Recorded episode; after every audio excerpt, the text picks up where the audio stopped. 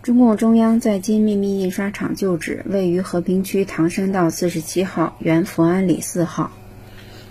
建筑历史与风貌：中共中央秘密印刷厂于一九二九年初从上海迁至天津，毛泽民夫妇在京主持秘密印刷厂工作，负责承印中央和顺直省委的重要文件。一九三一年九一八事变后，随着革命形势的变化，印刷厂撤离天津。中共中央秘密印刷厂是新民主主义革命时期党中央唯一的驻京单位。秘密印刷厂旧址建成于一九零零年，为二层砖木结构灰砖锁头式楼房，建筑面积三百七十平方米，建筑形体两翼前凸，呈凹字形状，独门独院，前后均有出口。建筑造型小巧别致，古朴端庄，门窗上为砖砌拱券。窗下设砖砌宝瓶装饰，转角处为砖砌断块抱角，檐口设有齿状装饰。一九七六年地震使建筑部分损毁，后利用临近建筑修复，现为天津市文物保护单位，重点保护等级历史风貌建筑，第一批天津市革命文物。锁头式楼房在上海被称为石库门住宅，在天津较少。此类建筑大部分为青砖瓦顶，主楼为三间两厢式的二层楼房，将院落分为前后两院，后院多建有一到两层辅助用房，楼层上往往用廊子与前楼连接，前门一般与二楼平齐。红色往事，周经理开在里弄中的神秘印刷厂。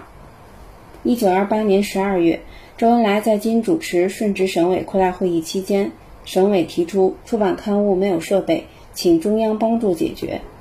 当时设在上海的中央秘密印刷厂刚刚遭到破坏，中央决定从上海调毛泽民夫妇来京，建立地下印刷厂。一九二九年初，毛泽民带领原上海中共中央秘密印刷厂的部分同志，连同印刷机器来到天津。厂址最终选在英租界广东道福安里，这是一幢一院两厢的二层楼房，前门临街，后门临胡同弄道，胡同内共有五个出口，弄道四通八达，可以说这是一处理想的地下工作场所。印刷厂共有二十一名工人，大部分是从上海同来的同志，厂内党员成立了党支部。毛泽民化名周运华，公开身份是印刷厂的东家兼经理。为掩护工作，印刷厂内外都做了精心的安排。在印刷厂门口挂着华新印刷公司的铜牌，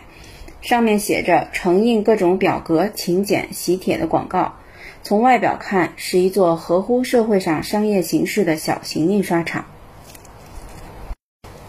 小楼内，一楼设置印刷厂办公室。主要任务是对外联系业务，对内负责岗哨。账房先生姓何，负责办公室工作，对外适当的接受一些印刷业务，主要是掩护秘密工作，同时筹集一些革命经费。一旦外来业务增多，影响党内文件印刷，就故意索取高价或者拖延交活时间，使生意谈不成。若发现形迹可疑的人进来，账房先生就立即按响办公桌下面的按铃。各车间听到铃声，就迅速收起党内文件，转移到早已准备好的地洞里，改印马太福音之类的东西。右后厢房是吃饭和临时休息的地方，过堂和左厢房是印刷机房，并设有秘密地洞。楼上的右前厢房是女宿舍，后房是男宿舍兼装订房。后楼的小屋是铸字房，内有铅锅、铁台、导板机等全套铸字设备。后院的房屋是厨房。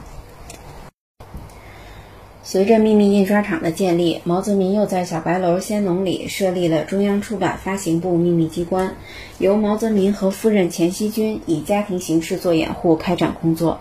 钱希君担任党的地下交通员。通常中央和顺直省委要印的材料都先送到仙农里，然后由钱希君送到印刷厂。为了配合秘密印刷厂工作。中共顺直省委还在法租界五号路（今吉林路与营口道交口一处）临街门面房开了一家名为“华北商店”的古玩店，负责同共产国际党中央联系，接转党的文件和党的经费。时任中共顺直省委秘书长的柳直荀（化名刘克明）是古玩店的东家兼经理。当时秘密印刷厂印制的文件多由柳直荀负责定稿，毛泽民常到古玩店来，以打麻将牌作为掩护研究工作。当时印刷厂承担的印刷业务，除了党中央的重要决议指示外，还承印顺直省委的重要文件、各种小册子、传单等。顺直省委主办的刊物《北方红旗》也在这里印刷。此外，还翻印一些马列著作。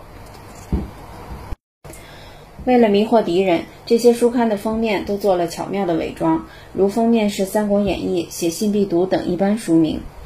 印刷结束后，所有印刷样板立即被烧掉，把印好的文件由负责转运的同志送到转运站，再由转运站发到各地，其中邮到上海的最多。由于选址得当，组织严密，中共中央秘密印刷厂在金期间一直未被敌人发现。一九三一年初，毛泽民奉调回沪，改由彭礼和担任印刷厂的领导工作。这时，外来印刷业务增多，且在此办公已有两年。为了安全起见，印刷厂迁至当时的英租界小白楼海大道（今大沽北路）一幢二层小楼内，对外挂“丰泰事务所”招牌。正门两旁橱窗内陈列着各种文化用品和自制的美术信封、信纸等，作为对外营业出售。楼上是印刷机房，继续印刷党的各种文件。一九三一年九一八事变后，印刷厂停办。秘密印刷厂在近两年多的时间里，白色恐怖笼罩京城，党内亦不断受到左倾错误的干扰。在这样极端困难的历史条件下，毛泽民带领印刷厂同志坚持在白区工作，保证党的重要文件的印刷及分发工作，充分反映了革命年代地下党员在城市对敌斗争中的智慧和勇气。